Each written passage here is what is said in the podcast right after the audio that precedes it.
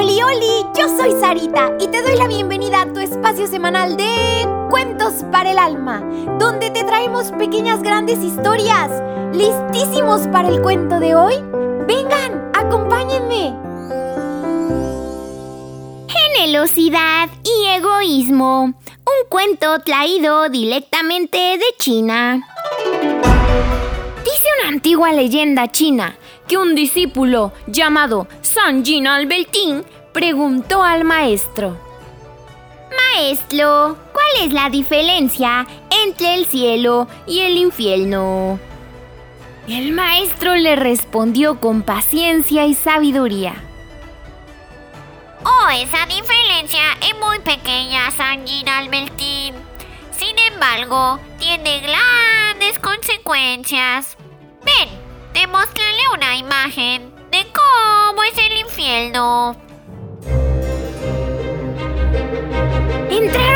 Habitación donde un grupo de personas estaba sentado alrededor de un gran, grandísimo recipiente con halos. Todos estaban hambrientos y desesperados. Cada uno tenía una cuchara tomada fijamente desde su extremo y llegaba hasta la olla pero cada cuchara tenía un mango tan pero tan largo que no podían llevársela a la boca. La desesperación y el sufrimiento eran de libres. Ven, dijo el maestro. Ahora te voy a mostrar una imagen de cómo es el cielo, San Albertín. Entraron en otra habitación también con una olla de arroz, otro grupo de gente, las mismas cucharas largas, largas, larguísimas, pero allí todos estaban felices y bien alimentaditos. Maestro, ¿por qué aquí todos están tan felices? Mientras que son desgraciados en la otra habitación. Si todo es lo mismo. Como las cuchalas tienen el mango muy largo, no pueden llevar la comida a su propia boca. ¿Recuerdas, Ángel Albertín?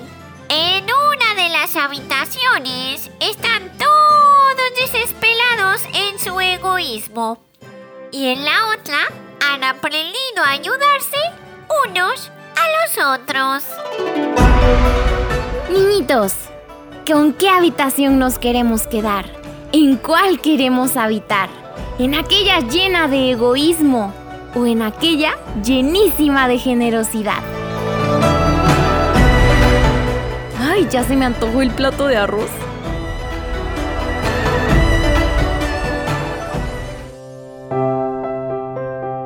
Ahora bien, niñito, ¿qué te hace pensar y hacer esta pequeña gran historia? ¿A poco no nos deja muchísimo para reflexionar? Pero sobre todo lo que nos mueve a actuar. Niñito, acuérdate de decirle a tu papi o a tu mami que le den seguir para que cada semana ya aparezcan los cuentos de manera automática. Y también por favor comparte este programa con todos tus amiguitos, tus vecinos y hasta con tus primos. Te espero la próxima semana con un nuevo cuento. Que Dios te bendiga muchísimo.